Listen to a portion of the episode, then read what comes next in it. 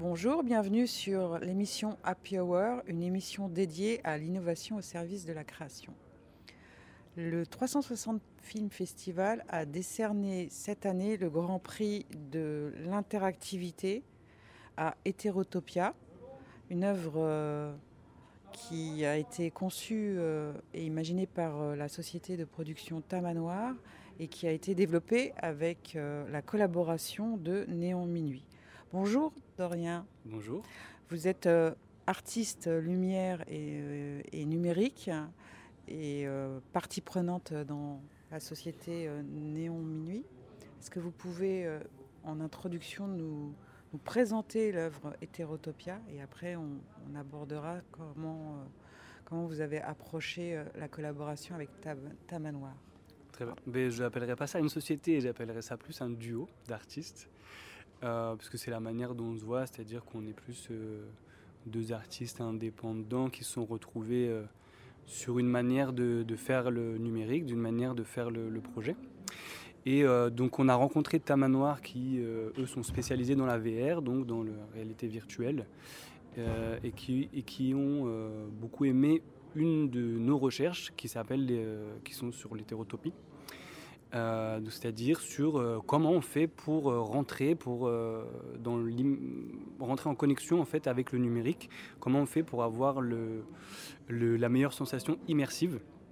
C'est-à-dire, on, a on projetait beaucoup sous des planétariums, dans des dômes, où on avait une vraie sensation d'être à l'intérieur de la matière, de rentrer euh, dans, cette, euh, dans ces pixels. Et euh, là, la VR, en fait, l'idée, c'est que avec un casque, on peut toujours aller vers ces sensations de l'immersif. Utopia, du coup, c'est une installation euh, immersive euh, où on essaye un peu de jouer avec les limites de la VR. C'est-à-dire que la VR, en fait, euh, souvent, c'est expérimenté d'une certaine manière, c'est-à-dire qu'on met un casque, il y a quelqu'un qui nous donne un casque, on met ce casque et on rentre dans l'œuvre. Dans elle peut être interactive, on peut jouer avec des manettes ou on peut... bon, il y a plusieurs manières en fait de, rentrer en connexion avec ça. Et nous, là, l'idée, c'était que cette œuvre, euh, ce soit pas juste une personne qui puisse la vivre, c'est-à-dire que euh, on puisse capturer ce qui se passe autour d'elle, c'est-à-dire qu'on puisse rentrer dans l'espace rentrer dans l'espace du numérique, rentrer en interaction avec, euh, avec son environnement. Donc l'idée là, c'est qu'on est capturé en 3D en temps réel et qu'on voit son corps à l'intérieur du monde numérique. Donc on voit ses mains, il y a une caméra qui par petits points nous capture et on voit son corps euh, fait de plein de petits points en volume et on peut du coup avec nos mains euh, interagir avec la matière, une matière euh, qui, est composée de plans, d'architecture, de bâtiments, de, sculptures. cette matière-là, on vient la construire et la déconstruire. Et Zerotopia, dans, dans, ce chapitre-là qui s'appelle Miroir et perspective, l'idée c'est un couple d'architectes qui essayent à la manière du film Inception de construire une ville, une ville utopique dans laquelle euh, ils vont se perdre parce qu'ils vont essayer de faire la, ville la plus belle, la plus magnifique, la plus gigantesque, et euh, ils vont se perdre un peu dans cette idée euh, d'un idéal qu'ils n'atteindront jamais. C'est un peu triste, mais c'est une expérience où justement on apprend à qu'est-ce que à fantasmer avec les objets de, de notre quotidien. L'idée en fait, c'est que tout le contenu c'est du réel, c'est des choses qu'on expérimente, qu'on peut tous expérimenter. C'est des bâtiments qui viennent d'une rue de Paris, c'est des sculptures qui viennent d'une place, c'est des gens qu'on, comme on en voit tous les jours. Et là, l'idée, c'est de euh, de créer comme ça une forme hybride de décor. Euh, où, les, où les bâtiments viennent s'assembler avec des ponts, les mains viennent s'assembler avec des grues, et qu'on crée comme ça par le, donc, ce qui s'appelle la photogrammétrie, donc le scan 3D, représenté sous forme de nuages de points, c'est-à-dire plein de petits points dans l'espace 3D, euh, on vient recomposer euh, une nouvelle couche du réel. C'est pour euh, votre aptitude à maîtriser la photogrammétrie que l'on est venu vous chercher. Oui, tout à fait. Là, l'idée, c'était quand même un gros travail en amont, c'est-à-dire exactement comme quand dans le film, on va chercher des comédiens, on va chercher des décors. là, il fallait donner toute la matière donc à l'expérience. Et cette matière, euh, elle est composée, bah, comme on peut le voir là, de brouettes, de fleurs, d'arbres Et toutes ces choses-là que j'ai scannées dans mon expérience quotidienne, je vais en produire des sculptures euh, numériques qu'après on va pouvoir expérimenter dans cette œuvre qui s'appelle Hétérotopia.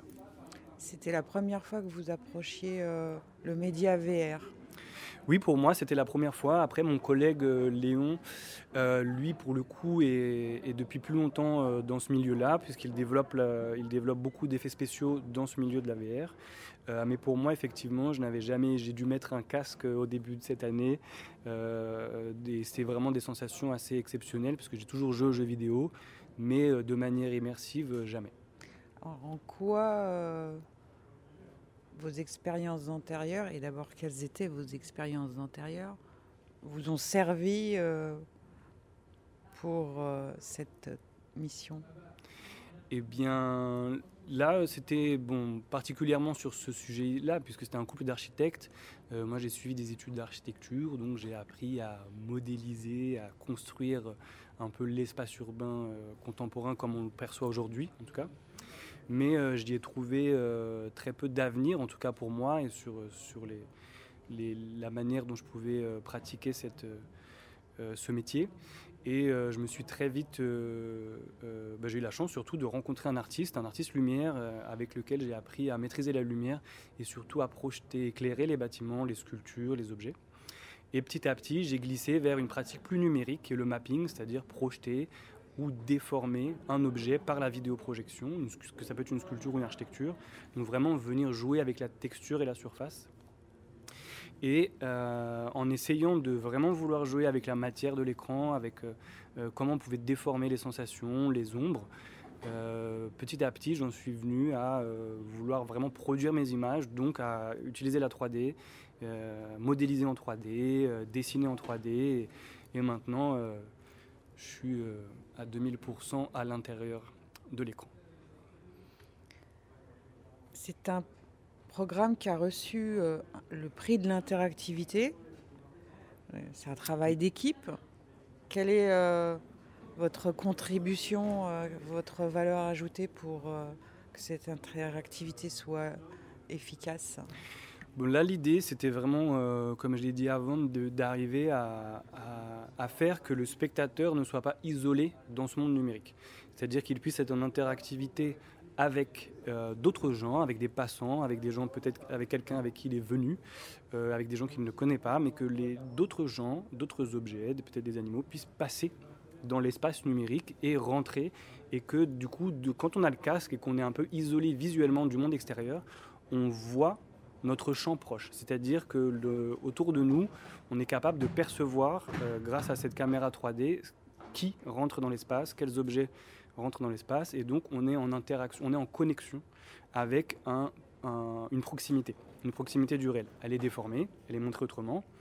Euh, bah, comme on peut le voir sur ces images-là, il y a une personne qui n'a pas de casque, l'autre qui a un casque, et elles peuvent se toucher, elles peuvent se parler, et elles peuvent. Donc voilà, l'idée c'était vraiment de créer un pont L'interactivité, c'est pas que de la technique, c'est pas que euh, des capteurs, c'est aussi comment on scénarise ça en le montrant. Nous, l'idée, c'était de le montrer sur un écran derrière ou devant, à côté. Enfin, en tout cas, l'idée, c'est d'avoir un écran, un retour visuel de ce que voit la personne pour permettre aux autres de euh, rentrer en connexion avec cette personne. Est-ce que c'est un média, la VR, euh, qui, qui vous intéresse? Est-ce que vous avez envisagé de, à nouveau de, de, travailler euh, avec euh, la VR Oui, je pense que la, la VR, euh, c'est extrêmement intéressant.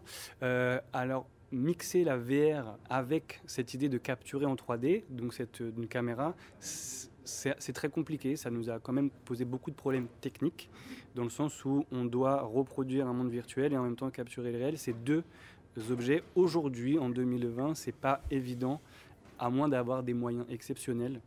Euh, c'est pas évident à mettre en place. Donc euh, c'était très éprouvant euh, justement d'arriver à trouver les, bons, les bons niveaux d'ajustement entre quelle proportion du réel et quelle proportion de numérique. mais oui, oui, c'est de toute manière, moi je suis très amoureux vraiment des projections hémisphériques, donc d'être sous un dôme, d'être immergé. Et je pense que la manière la plus proche aujourd'hui de s'en d'avoir ces sensations-là, effectivement, c'est par un casque VR. Surtout avec le confinement. Surtout avec le confinement.